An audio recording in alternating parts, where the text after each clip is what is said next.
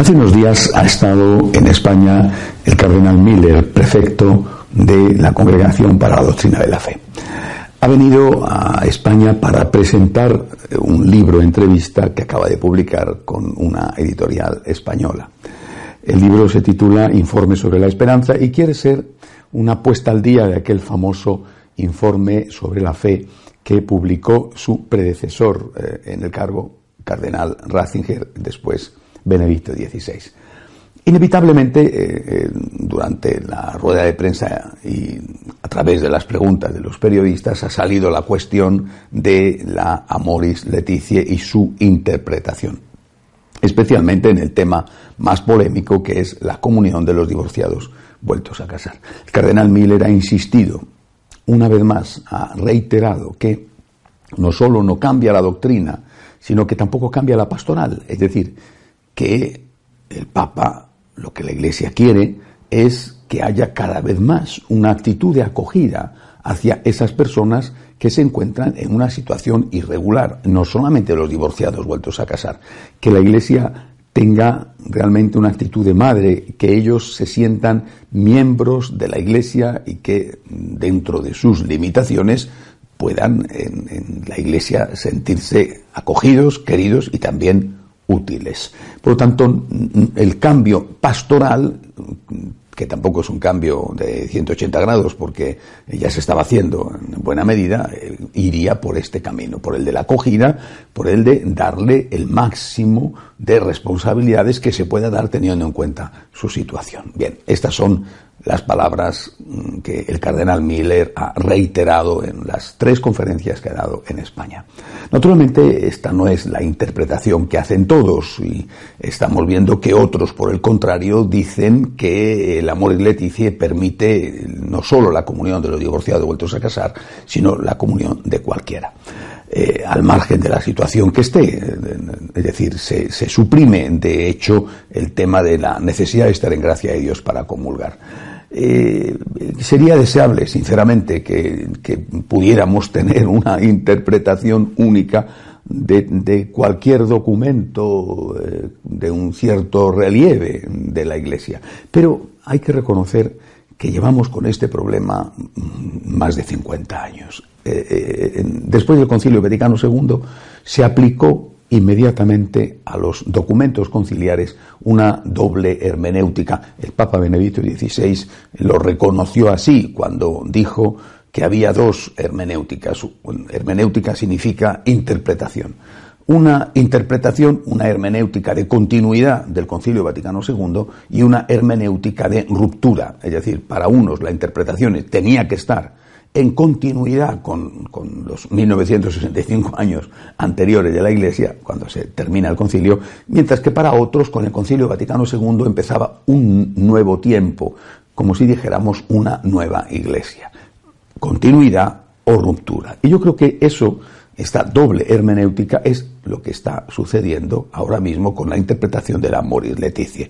Para unos, Cardenal Miller, yo personalmente como, como el último de la fila, pero y otros muchísimos, estamos haciendo el esfuerzo por interpretar con la hermenéutica de continuidad eh, la Moris Leticia, lo mismo que hemos hecho el esfuerzo de interpretar con esta misma hermenéutica los documentos anteriores. Otros, en cambio, lo están haciendo con la hermenéutica de ruptura.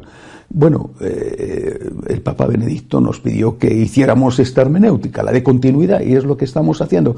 Eh, no, le vamos a dejar el campo libre a los que pretenden romper con la tradición y con dos mil años de historia de la Iglesia. Es decir, la batalla creo que hay que darla aquí hasta que algún día podamos tener las cosas suficientemente claras como para que no quepan hermenéuticas, porque esto evidentemente no genera más que confusión.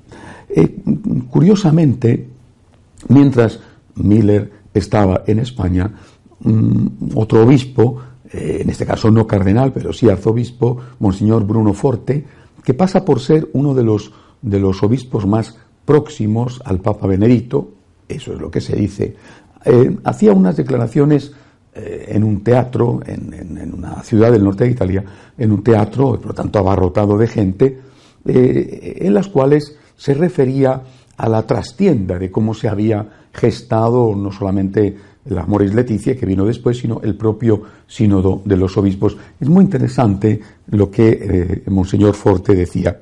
Eh, según él, eh, el Papa le habría dicho a él, no tengo por qué acusar a Monseñor Forte evidentemente de mentiroso, voy a dar por válidas sus palabras tal y como él las dijo. El Papa le habría dicho, si hablamos explícitamente de la comunión a los divorciados vueltos a casar, estos, refiriéndose, según Monseñor Forte, a los conservadores, a Monseñor Miller, a Monseñor Sará, en fin, a todos los que han defendido o defendemos la tradición de dos mil años de la Iglesia, estos no sabes el desastre que nos organizan. Eso habría dicho el Papa. Entonces, no hablemos de ello de forma explícita. Haz que se pongan las premisas y después las conclusiones las extraeré yo. Palabras, según Monseñor Forte, del Papa. Y a continuación, este locuaz obispo italiano dijo, eh, son, eh, eh, son cosas típicas de un jesuita. Bueno, en primer lugar, uno, uno, se queda sorprendido de que estas cosas se digan en público y se pregunta siempre el por qué. ¿Por qué? En segundo lugar, no me gusta que insulten a los jesuitas, haciéndose eco de esa eh, famosa leyenda negra que les presenta como hipócritas. No me gusta a los jesuitas. Y no me gusta además que insulten al Papa. Y eso, su supuesto amigo. Vaya, que con amigos así, ¿quién necesita enemigos?